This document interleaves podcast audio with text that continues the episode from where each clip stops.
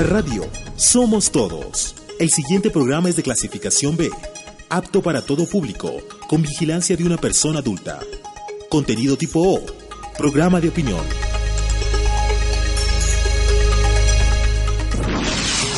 Enchufados a la Asamblea. Un programa que conecta a la ciudadanía, a la sociedad civil y a los asambleístas.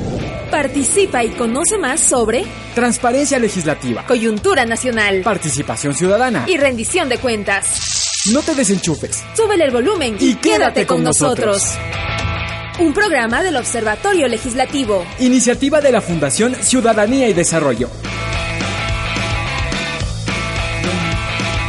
Empieza su programa Enchufados a la Asamblea. Soy Roger Celi y estaré junto a Claudia Vega con ustedes todos los lunes a las 7 de la noche.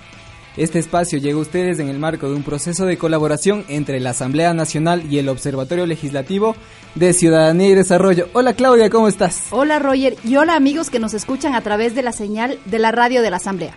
Arrancamos este segundo programa cargados de información sobre transparencia legislativa, porque en nuestro primer segmento compararemos datos sobre Chile y sobre Ecuador utilizando el Índice Latinoamericano de Transparencia Legislativa.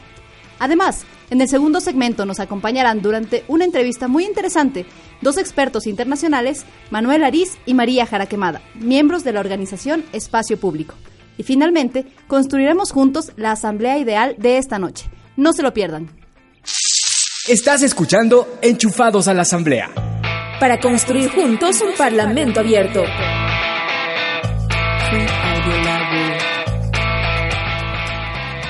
En nuestro primer segmento presentaremos datos sobre transparencia legislativa en las, en las asambleas y congresos de América Latina. Además, analizaremos los principales avances para transparentar, innovar y generar más participación ciudadana para todos y todas. Esto con el apoyo del Índice Latinoamericano de Transparencia Legislativa. Pero ¿qué te parece Roger si primero les contamos a quienes nos escuchan qué es el índice? Por favor, Claudia. Bueno, el índice es un ranking que mide el nivel de transparencia de los congresos y de las asambleas en Latinoamérica.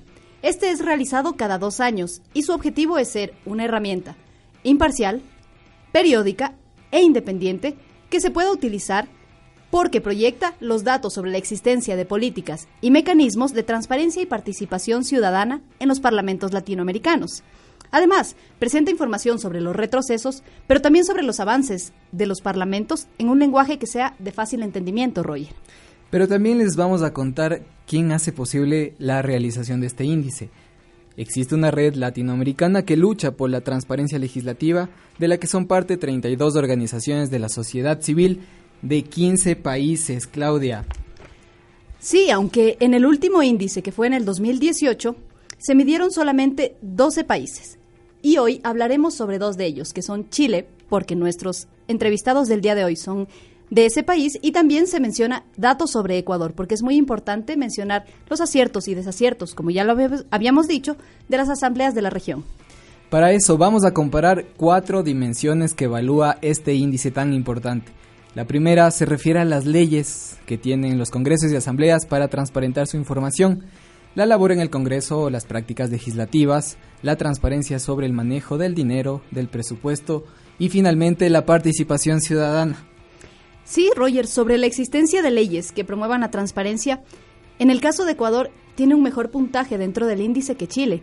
A pesar de que no tuvo reformas normativas hasta el año 2018 en nuestro país, lo que sí tuvo fue un mayor cumplimiento de las normativas que ya existían. Una buena noticia. Exactamente. Sin embargo, Chile también mejoró su puntaje porque desarrolló nuevas normativas con respecto a la transparencia. En la segunda dimensión, que se refiere a las prácticas legislativas de las que siempre hablamos, en Chile se observa un estancamiento en materia de publicidad del trabajo de las comisiones. Es algo preocupante porque, a decir del índice, existiría sectarismo en la publicación de informes de asesorías y contrataciones externas en el Senado. Sin embargo, en Ecuador existe transparencia y publicación del trabajo de las comisiones, pero también falta aún por transparentar, por ejemplo, las votaciones que se efectúan en estas y también faltan actualizaciones diarias y frecuentes, Clau. Sí, la tercera dimensión se refiere a la transparencia sobre los recursos económicos, es decir, los recursos públicos, el dinero que es asignado a las asambleas. En ese caso, Chile evidencia lastimosamente un retroceso porque durante la aplicación del índice, pudimos encontrar que existe opacidad en cuanto a la publicación de los estados financieros y lastimosamente varios de ellos se encontraban desactualizados. En Ecuador, en cambio, hay un avance hay que decirlo, incrementó puntos en este índice porque se transparenta información sobre los equipos de trabajo de los legisladores, por ejemplo, así como la contratación de productos y servicios por parte de la Asamblea. Toda esta información para nuestros queridos radioescuchas la podrán encontrar en la página de la Asamblea Nacional.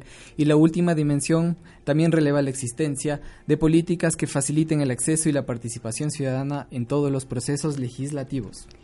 En esa dimensión, Chile mejoró su puntuación porque ya transmite vía online las sesiones de las comisiones. Y esto es un gran avance. En Ecuador también tenemos ese avance, porque en Ecuador también se transmiten las sesiones, pero lastimosamente no de todas las comisiones. Aunque cabe señalar que existen también casos específicos, Roger, que están previstos en la ley por los que una sesión puede ser declarada como reservada. Así es. Querido Radio Escuchas, enchufados a la Asamblea, ambos parlamentos, Chile y Ecuador, reflejan avances y retrocesos en materia de transparencia, lo cual evidencia la necesidad de realizar procesos más sostenibles con la participación de la ciudadanía de todos y todas. Si quieren conocer más datos, pueden encontrar el índice en nuestras redes sociales, Observatorio Legislativo Ecuador en Facebook y en Twitter nos encuentran como Ojo a la Asamblea. Ahora vamos con una pausa musical y enseguida regresamos con nuestros invitados de hoy. No se desenchufen.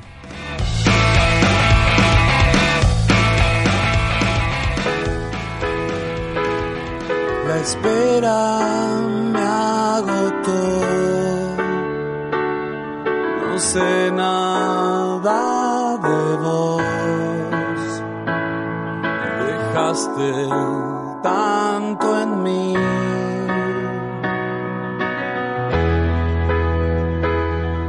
En llamas me acosté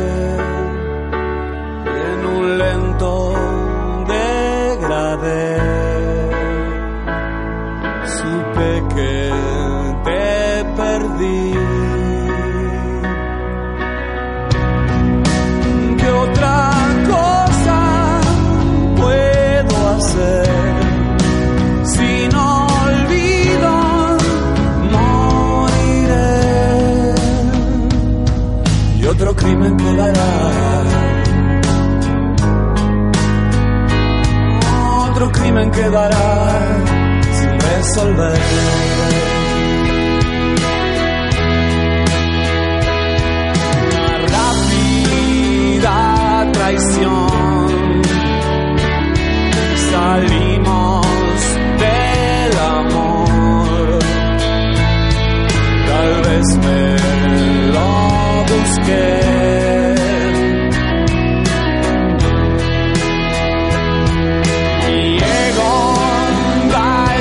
as I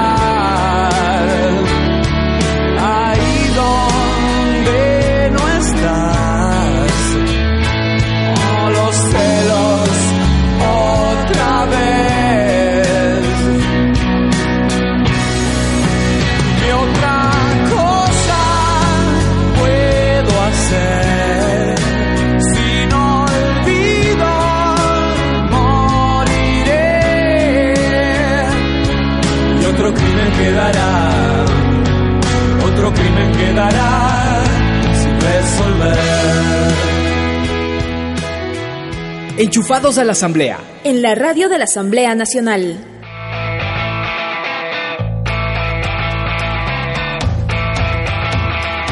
Y regresamos con Enchufados a la Asamblea. Nuestros invitados de esta noche son María Jara Quemada, directora de Incidencia, y Manuel Ariz, investigador, ambos de la organización Espacio Público de Chile. Chile desde el 2014 cuenta con una ley que regula los conflictos de interés. Vamos a abordar este tema interesante estas regulaciones sirven para impulsar un ejercicio eficaz de transparencia en la toma de decisiones públicas. Además de este tipo de normativas buscan que todos los ciudadanos tengan acceso a reunirse con una autoridad, evitando de esta forma que solo quienes tienen influencias o contactos puedan hacerlos. Hoy hablaremos de cómo prevenir los conflictos de interés y cómo esto puede aportar a mitigar los riesgos de la corrupción. Buenas noches María, buenas noches Manuel, gracias por aceptar nuestra invitación y bienvenidos, como ya dijo Roger. Ahora para comenzar, antes quizás de entrar en materia, quisiéramos que nos expliquen brevemente, Manuel, tal vez con, tú nos puedas ayudar con eso, ¿qué son los conflictos de interés? fácilmente para que la gente que nos escucha lo pueda entender. Hola, buenas noches. Eh, los conflictos de interés ocurren o pueden ocurrir porque también es importante eh, controlar o normar los conflictos de intereses por su potencialidad de, afectar eh, una decisión pública en el que se supone que cualquier autoridad o funcionario debería tomar esa decisión beneficiando a la sociedad en su conjunto. Se habla de la preeminencia del interés general o del bien común. Y cuando ocurre un conflicto de interés es cuando eh, esta decisión de la autoridad se puede ver afectada por un interés personal eh, suyo o de algún cercano, de algún familiar, de algún amigo, etcétera. Entonces por eso es importante controlarlo em, y existen varias normas para poder hacerlo. María, y para complementar la idea que nos acaba de dar Manuel, quizás a través de un ejemplo, ¿por qué es importante regularlo, trayéndolo un poco más a la realidad? A ver, porque se supone que nuestras autoridades y nuestros funcionarios están ahí efectivamente para que el, Estado eh, sirva a los ciudadanos y no a ellos mismos o a ellas mismas o a sus cercanos. Entonces, por ejemplo, eh, si alguna autoridad eh, es accionista o tiene propiedad sobre una empresa minera, por ejemplo, y tiene que tomar decisiones respecto del sector minería y toma decisiones que benefician a su empresa, eh, está claramente en un conflicto de interés, porque lo que está velando es por sus intereses económicos, no por los intereses eh, de todo el Estado y que vayan a beneficiar a toda la sociedad.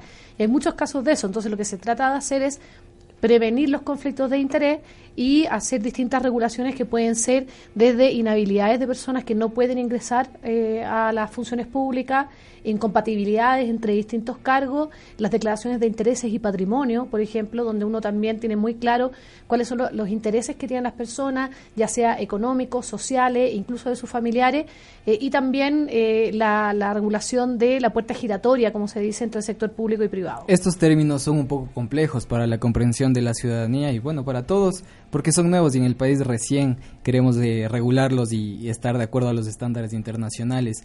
Quisiera que nos expliques, por favor, eh, quiénes son los tomadores de decisiones, cómo definimos un gestor de intereses y finalmente que nos cuentes eh, si un ciudadano común y corriente puede reunirse con una autoridad. ¿Esto ayuda? Mira, los tomadores de decisión en general son como las más altas autoridades de las distintas entidades públicas y también los que están cercanos a él en, el trabajo, los, que los ayudan a tomar estas decisiones. Y que obviamente nos impactan eh, a todos y a todas, de algunas decisiones más y otras menos, pero al final nos impactan a todos. Y los gestores de interés son aquellos, podemos ser cualquiera de nosotros, porque todos nosotros tenemos intereses también eh, que se ven afectados por las decisiones del Estado. Eh, puede ser una decisión que pueda afectar a mi vecindario, puede ser una decisión que me afecte a mí como mujer, por ejemplo, eh, cuando regulan temas de salud pública, eh, puede ser también decisiones que afectan a, un mercado particular, cuando se regula una industria. Y muchas veces nosotros requerimos acercarnos a la autoridad que va a tomar estas decisiones para darle nuestro punto de vista y tratar de que esa decisión nos afecte positivamente y no negativamente. Entonces los gestores de intereses son las personas que tratan de acercarse a la autoridad para promover estos intereses y eh, tratar de influir en las decisiones que ellas toman y que nos pueden afectar a todos. Manuel, existe un fenómeno bastante interesante, se llama la, o se autodenomina las puertas giratorias. ¿Qué nos puedes contar sobre esto? Bueno, la puerta giratoria eh, se refiere a mm, las trayectorias que tienen o las idas y venidas que tienen las personas cuando trabajan en el sector público y luego en el sector privado o viceversa. Eh, a eso se refiere la puerta eh, giratoria y que implica problemas a este tema, sobre este tema de los conflictos de intereses, porque está demostrado que las personas cuando están en un trabajo tienen una proyección de qué es lo que van a hacer después. Eh, si yo trabajo en una empresa o si yo trabajo en el sector público, proyecto qué es lo que voy a hacer después de ocupar ese cargo de autoridad o como funcionario y probablemente lo voy a hacer en una empresa vinculada al sector en el que estoy desempeñándome como autoridad y por lo tanto es importante controlar la puerta giratoria porque así impedimos que como autoridad o como funcionario público tome decisiones que vayan a afectar positivamente la empresa en, lo que yo, en la que yo en la que a mí me gustaría trabajar después de, cumplir con mi mandato. Y por eso es importante regularlo. Perfecto. Eh, ustedes realizaron una investigación. En esta ya pueden contar que existen varios países que están regulando los conflictos de interés. Sí. ¿Cuál es la situación de Latinoamérica? ¿Qué países han implementado estas normativas? Nosotros estudiamos eh, las regulaciones que tienen que ver con la gestión de interés particular que son a veces se les denomina ley de lobby, ley de gestión de intereses, etcétera. Y esta, este estudio lo hicimos en, en, los países que conforman la OCDE, o sea, algunos estándares que promueve la OCDE, em, algunas asociaciones de organizaciones, ONG pro transparencia a nivel internacional, Transparencia Internacional también, que es un conglomerado de ONG bien importante, y, eh, y la normativa de Estados Unidos y la Unión Europea. Y además de eso tomamos los casos en los que existen leyes de este tipo en América Latina, que son eh, Chile, Perú, México y Argentina. Así que estudiamos esos cuatro y publicamos un, un informe que está disponible, entiendo, en la web. María, eh, como acaba de, mencionar Manuel, Chile es uno de los países latinoamericanos que cuenta ya con una normativa sobre este tema. ¿Se ha visto algún cambio o se ha podido observar algún cambio desde la aprobación de esta ley? ¿O es un caso de éxito? No sé cómo catalogarían ustedes el caso chileno. Yo creo que todavía, o sea, la ley tiene alrededor de unos cinco años. Y yo creo que es un plazo corto como para poder decir si fue exitosa o no. Pero claramente hay unas ventajas hoy en día que, ya no que antes no teníamos. Eh, hoy en día cualquier persona a través de un teléfono celular, una tablet o un computador puede solicitarle una audiencia o una reunión a cualquier autoridad del país. Y eso es algo muy beneficioso, porque antes en Chile, como suele pasar en América Latina, todo dependía de los contactos personales. Y obviamente los contactos personales generalmente los tienen personas que tienen situaciones de poder político o económico eh, o fáctico eh, y no la ciudadanía eh, común y corriente.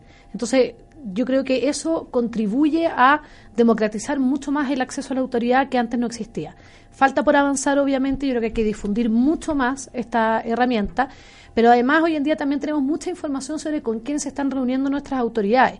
Y esa información está, está publicada, está disponible, los medios de comunicación la utilizan, también la puede utilizar la academia para hacer estudios. Entonces tenemos mucha información que antes no teníamos. Y yo creo que eso también transparenta mucho el actuar de las autoridades que siguen siendo instituciones que están muy cuestionadas en Chile, las, instituciones políticas.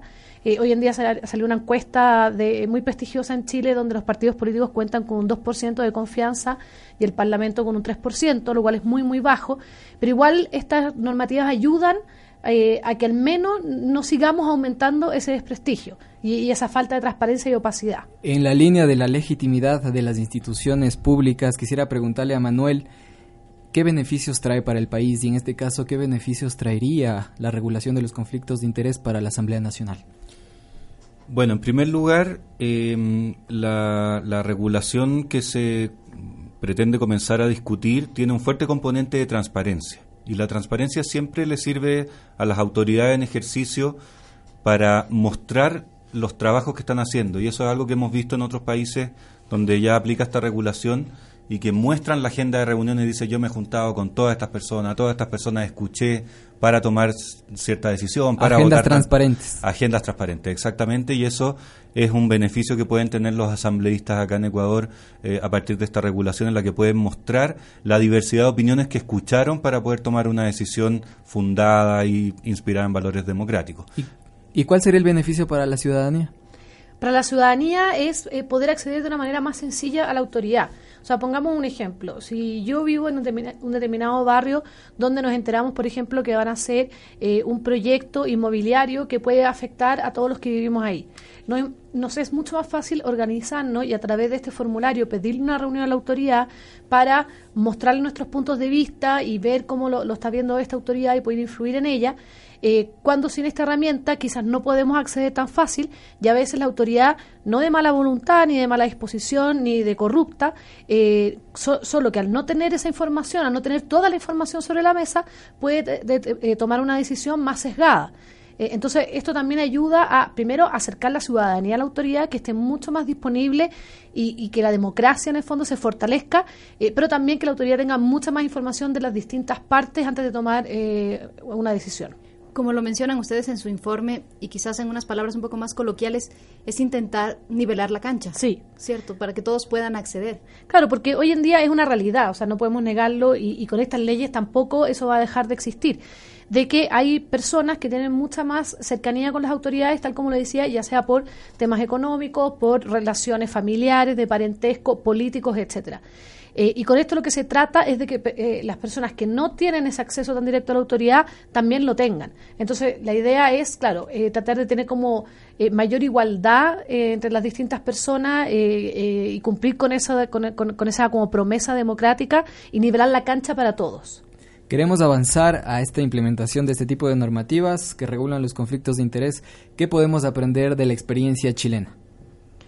Yo creo que en Chile se ha avanzado muchísimo en transparencia en transparencia del Estado, del actuar de las autoridades, y yo creo que eso es muy positivo.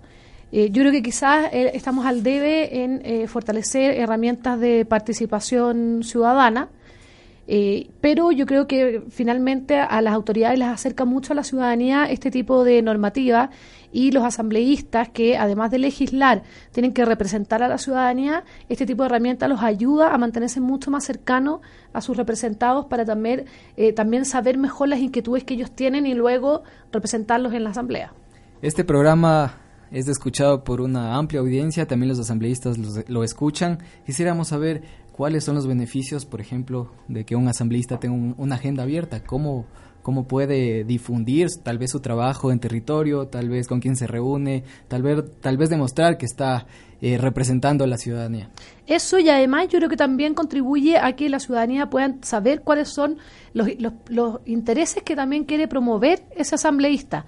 Entonces también yo me voy a acercar a esa persona que tiene intereses comunes que yo para que me represente y para que promueva esos intereses. En Chile nos ha pasado que hay parlamentarios que no tienen ninguna reunión publicada y uno dice, hay dos opciones o no están cumpliendo con su labor porque no están juntándose con sus representados y eso es grave eh, o no o, están ocultando o no entendieron la ley y no están publicando la información.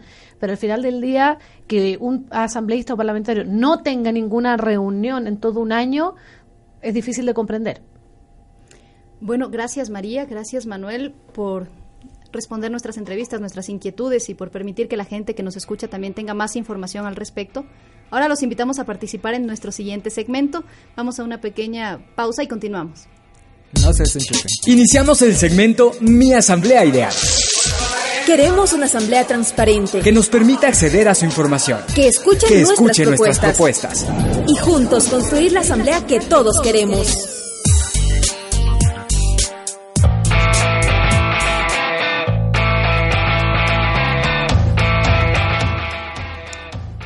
Bueno, para comenzar o para continuar con nuestro programa y comenzar este tercer segmento, Mi Asamblea Ideal, vamos a invitarlos a participar en algo así como un juego. Es, les diremos un listado de cuatro palabras, dos a cada uno, y ustedes nos responderán rápidamente con lo primero que se les venga a la mente. Son palabras muy simples y es para construir entre, entre todos nosotros la asamblea ideal de esta noche. ¿Preparados? Un poco nervioso, pero... Tranquilo. Bueno, María, vamos a comenzar contigo. Si yo digo parlamento, ¿qué viene a tu mente? Democracia. Si yo digo transparencia, Uf, difícil, creo que lo dices por sí mismo. Te puedes quedar Pero democracia también. Perfecto, no hay problema. Manuel, si digo leyes. Acuerdos. ¿Y estándares internacionales? Referencias. Perfecto. Ahora vamos a nuestro procesador de frases para ver qué asamblea ideal hemos construido en esta noche.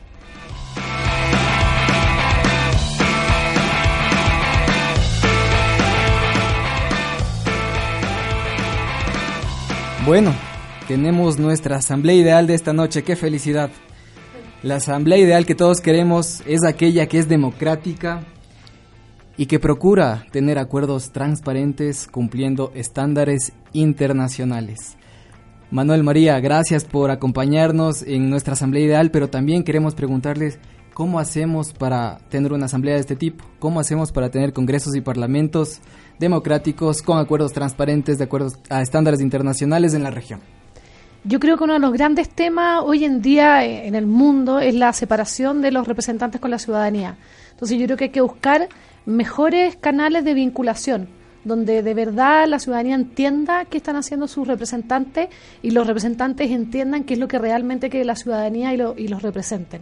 Eh, y yo creo que eso, eh, eh, como el sistema representativo que, tenemos clásicamente, como que está un poco agotado. Y ahí está el desafío. Manuel, ¿agregarías algo? Sí, agregaría que, mm, que los representantes eh, no caigan en la tentación de creer que es- tienen un estatus distinto al del resto de los ciudadanos y traten de vivir también como el resto de los ciudadanos. Al final son representantes de una ciudadanía que espera de ellos buenas decisiones, pero también que reflejen en su, en su vida cotidiana cómo los ciudadanos viven cotidianamente también. Vamos a igualar la cancha. Sí, muchas gracias Manuel, muchas gracias María por acompañarnos esta noche. Gracias a todos quienes nos están escuchando a través de la señal de la radio de la Asamblea. No olviden escucharnos todos los lunes a las 7 de la noche, hora continental, 6 de la tarde, hora Galápagos, y en nuestro próximo programa les contaremos un poco más acerca de buenas prácticas legislativas como la evaluación de las leyes.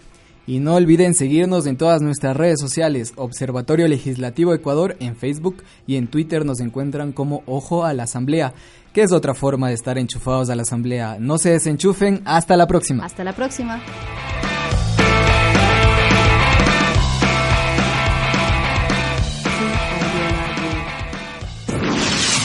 Y esto fue Enchufados a la Asamblea, Un programa que conecta a la ciudadanía a la sociedad civil y a los asambleístas para construir juntos un Parlamento abierto. Un programa del Observatorio Legislativo, iniciativa de la Fundación Ciudadanía y Desarrollo. No olvides enchufarte todos los lunes a las 19 horas.